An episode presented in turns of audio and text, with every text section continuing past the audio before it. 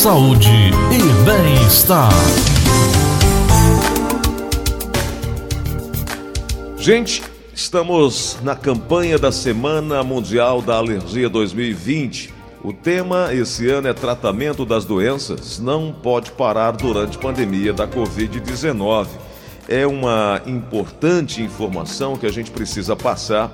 E aí, você que está acompanhando a Verdinha vai poder estar conosco agora falando sobre o assunto.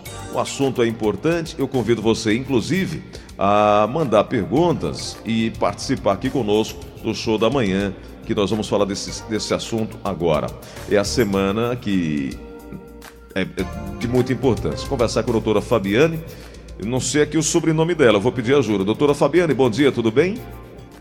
Bom dia, Gleudson. É um prazer estar aqui com vocês que acompanham o show da manhã.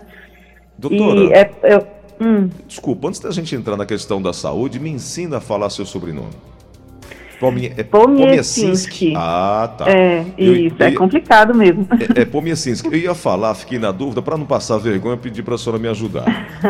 Doutora, dia 28 de junho a, a 4 de julho, a Associação Brasileira de Alergia e Imunologia promove a Semana Mundial da Alergia com o tema Tratamento das doenças alérgicas não pode parar durante a pandemia da Covid-19. Doutora, nesse período agora da pandemia, a, a, associação está ainda mais preocupada porque as pessoas estão, é, muita gente, confundindo a Covid-19 com problemas alérgicos e algumas pessoas estão com medo também de sair de casa para tratar. O que fazer nesse momento agora, doutora? Então, a, a Organização Mundial de Alergia é, propôs esse tema para a nossa semana de alergia Justamente por isso, porque as pessoas estão com medo de, de, de piorar ou de aumentar a chance de Covid por conta do tratamento das alergias. Muitos tratamentos que a gente usa para rinite, para asma, muitas vezes eles têm corticoide, mas é um corticoide que é, tem um efeito local, ou só no nariz, ou só no pulmão. Então, ele não aumenta o risco do paciente pegar infecção, qualquer infecção, seja por Covid ou resfriado, qualquer outra infecção. E eles devem, todos os pacientes que estão utilizando essas medicações, devem continuar utilizando.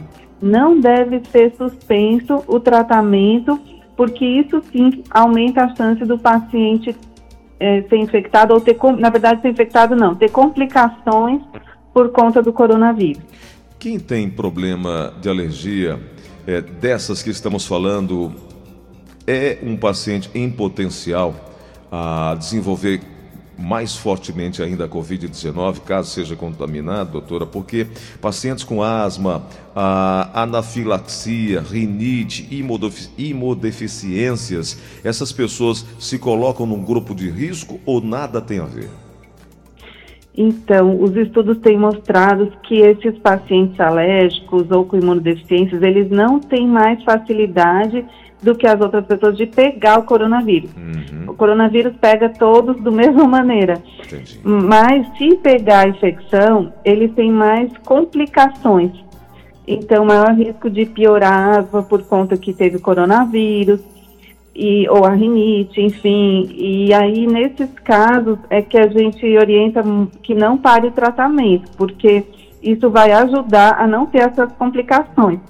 Você tinha me perguntado antes das diferenças, né, isso, de alergia isso. e como diferenciar o novo coronavírus da asma, né? das alergias respiratórias?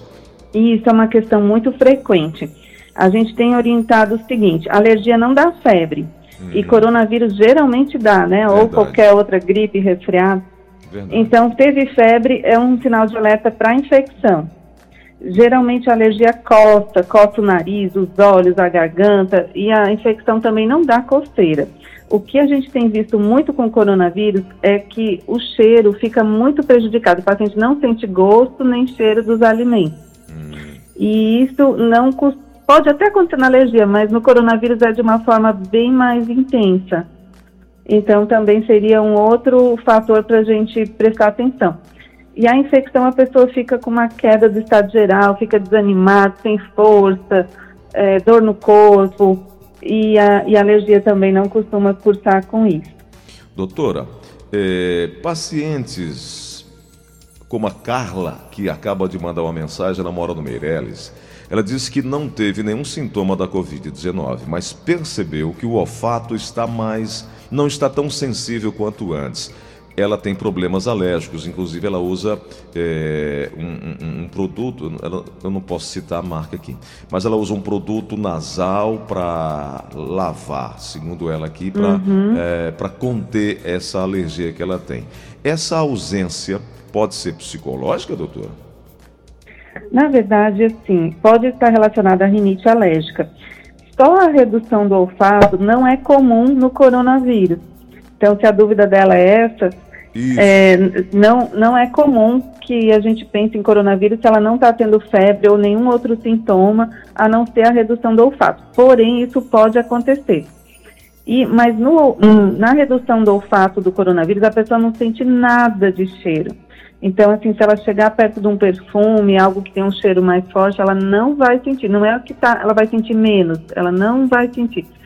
Então, se é uma redução discreta do olfato, muito provavelmente esteja mais relacionada à rinite alérgica mesmo, Tarla. E aí o ideal é você continuar observando, vendo a temperatura. Se aparecer febre ou qualquer outro sintoma, aí a gente pensaria em investigar coronavírus. Então, doutora, para deixar a moça mais tranquila, a redução do olfato não necessariamente deva ser algo ligado à Covid-19. Pode ser em decorrência do processo alérgico que nesse período agora aflora, né? Com certeza, esse período que está chovendo muito aqui em Fortaleza, né? A gente tem visto todo mundo é, reclamando aí de piora dos sintomas de rinite, de asma, e não necessariamente isso tem é uma infecção e, e pode ser só uma exacerbação da alergia. É, porque muita gente acaba tendo mais medo do que propriamente os sintomas, né, doutora? Uhum. Doutora. É, o, o medo tem que existir para a gente se cuidar, né? Mas também não é necessário pânico, né? Uhum. A gente tem que ter um medo que seja é, protetor, digamos assim. Precaução, né? Cuidado, é, né? Exatamente, Gleuton. O, o, Fábio, que mora no, no centro de Fortaleza, ele pergunta o seguinte, doutora, falta de ar e tosse seca também sinalizam a presença do novo coronavírus no organismo ou isso se trata de uma alergia? É, esses sintomas são dos dois. Falta de ar e tosse seca pode ser coronavírus, pode ser exacerbação da alergia. É muito importante prestar atenção se vai ter febre, dor no corpo, queda do estado geral. É, a tosse do coronavírus, geralmente o paciente reclama de um pigarro na garganta e, e esses sintomas de não sentir gosto, não sentir o cheiro, acompanhados da falta de ar e da tosse. Uhum. Mas, é, realmente, se tem alguma dúvida, vale a pena procurar algum médico. Falta de ar é um sintoma que preocupa a gente. Tosse, até tudo bem, até dá para você cuidar e observar mais uns dias, mas falta de ar é um sintoma que, de gravidade e aí o, o, a procura do médico pode ser por teleconsulta, se ele já tem algum médico que acompanha, ele entra em contato com esse alergista que acompanha ele, porque a gente está querendo que os pacientes evitem também ir no pronto-socorro, mas quando tem falta de ar, aí deve procurar sim ajuda, é um sintoma mais importante. Doutora, a senhora falou em tosse. Essa tosse, ela é normal ou tranquila? Com quanto tempo, doutor? E a partir de quando ela passa a ser preocupante? É, não aquela tosse sempre, mas aquela tosse eventual. A partir de que momento quem está nos ouvindo precisa ficar atento? Quando a tosse vier acompanhada de falta de ar, aí é, é algo para a gente se preocupar. Ou aquela tosse muito intensa, hum. que, não, que não cessa, que é vários períodos durante o dia e quando está acompanhado de chiado no peito, hum. como se fosse um gatinho miando, aquele piado. Sim. Isso é um sintoma de gravidade e aí tem que procurar emergência. Doutora, a asma atinge entre 10 e 25% da população brasileira. E a rinite, segundo estudos da International Institute of Asthma and Allergies, deve ser isso, diz que uhum. compromete cerca de 26% de crianças e 30% dos adolescentes, eles que são mais prevalentes, principalmente nesse período do ano. E aí eu pergunto para a senhora, como controlar a asma principalmente nesse período agora da pandemia, porque os asmáticos, eles precisam manter isso é, é sob controle, né, doutora? Inclusive sob o risco de acarretar complicações ao paciente, caso ele venha contrair a Covid-19. Exatamente. O paciente que tem diagnóstico de rinite, de asma, ele tem que continuar o tratamento dele. Então, assim, ele, ele não pode parar as medicações. Ele só deve procurar emergência nos casos mais graves, de, de crise realmente, mas ele tem que continuar o acompanhamento com o médico que, que acompanha. Isso não pode ser suspenso, porque é muito perigoso para o paciente se ele suspender as medicações. Hum, entendi. Doutora, a ouvinte diz: Eu nunca tive uma, uma reação alérgica. Eu convivo com a asma e sei o momento de que estou entrando numa crise. Eu só estou querendo saber é, sobre espirros e coceiras no nariz. Eu não tenho falta de ar, eu tenho espirros e coceiras no nariz. Isso é decorrência dessa mudança climática que estamos vivendo aqui em Fortaleza? Espirros e coceiras são sintomas muito típicos de rinite. Então, quem tem rinite alérgica, o nariz coça, espirra, às vezes escorre, fica congestionado. Mas espirros e coceira falam mais a favor de alergia ainda do que a coriza e a obstrução.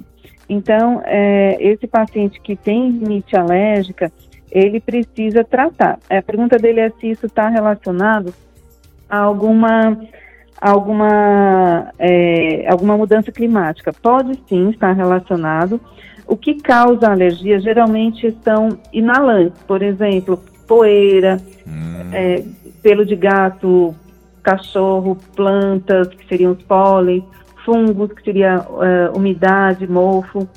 Mas o, a mudança climática pode desencadear uma crise. Uhum. Doutora, me permita. Então a gente. Ah, pode falar. Desculpa. Pode falar. Eu não só ia dizer que às vezes a pessoa está num lugar mais, tipo um ar-condicionado, e sai logo para o sol quente. Então, essas mudanças bruscas de temperatura podem desencadear a crise. Então, vale a pena, se tiver no ar, desligar e depois sair, evitar essas mudanças bruscas.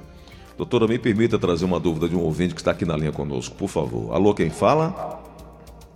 É Fátima Parente. Fátima, bem-vinda. Pode perguntar, por favor. Eu sou ouvinte assídua, sou enfermeira, estou na folga hoje. Obrigado. Que bom, tá de folga, tá nos ouvindo aí. Muito obrigado. Pois é. é eu ouço todo dia. Coisa eu boa. queria perguntar, doutora, é porque eu estou com uma alergia hum. do pé até a cabeça, manchas vermelhas grandes. E eu, isso desde janeiro, eu já tenho tratado com corticoide, com antihistamínico e não fico boa. Eu queria saber se pode ter alguma coisa a ver com corona. Doutora. Oi, Fátima. Desde janeiro é muito tempo para ter alguma relação com coronavírus. O coronavírus pode ter manifestações de pele, urticária, que eu estou imaginando que seja a alergia que você está me contando, é uma das manifestações, sim, do coronavírus. É, mas pele é difícil a gente opinar sem ver, né? É sempre difícil, a gente precisaria ver como são essas lesões mas eu posso te dizer que o coronavírus não iria fazer com que desde janeiro você tivesse com esse quadro alérgico. Então, realmente a gente tem que investigar melhor e para poder fazer um tratamento mais adequado, porque cada vez menos a gente quer que os pacientes usem corticoide. Você é enfermeira, você sabe dos efeitos adversos do corticoide. Então a gente precisa, se não está controlado, controlando com antialérgico, a gente tem até outras opções de tratamento que não são o corticoide, porque o corticoide não pode ficar usando por longo prazo, só por alguns poucos dias e aí tem que suspender, né? Hum. Então, realmente você precisa procurar um alergista para investigar melhor essa alergia. Doutora, dia 30 de junho agora acontecerá uma live aí no canal do YouTube é, da Asbai, né? É, e vai ter uhum. participação de especialistas que vão tirar as principais dúvidas sobre alergias e Covid-19. E aí a gente faz esse convite para que as pessoas possam participar, possam assistir, acompanhar, mandar dúvidas, porque é um assunto amplo que inclusive vou querer que a senhora volte um outro momento aqui, que a senhora nos ajude se disponibilizando para a gente fazer essa prestação de serviço em outro momento. O assunto é bem Com amplo. A, a, falta de informação de muita gente acaba confundindo muitas coisas. É, e eu sempre digo que a, a informação, quando ela existe, ela acaba sendo um divisor da dúvida para a solução. E aí eu queria contar com a senhora e reforçar o convite para que as pessoas possam assistir no dia 30 de junho, agora, às 18 horas, a live que é, que é promovida pela Associação Brasileira de Alergia, né? Vai ser Isso. o tema vai ser desse ano, tratamento das doenças alérgicas não pode parar durante a pandemia da COVID-19. Doutora, eu quero agradecer a senhora pela oportunidade de conversar conosco e em breve voltar a conversar com a senhora sobre esse tema. Eu que agradeço, Gleudson, o convite e estou à disposição para voltar sempre que precisar. Eu acho que realmente informação é importante a gente disseminar, né, para que as pessoas tenham um melhor controle das alergias. Doutora Fabiana Pobiacinski conversando com a gente. Doutora, um grande abraço.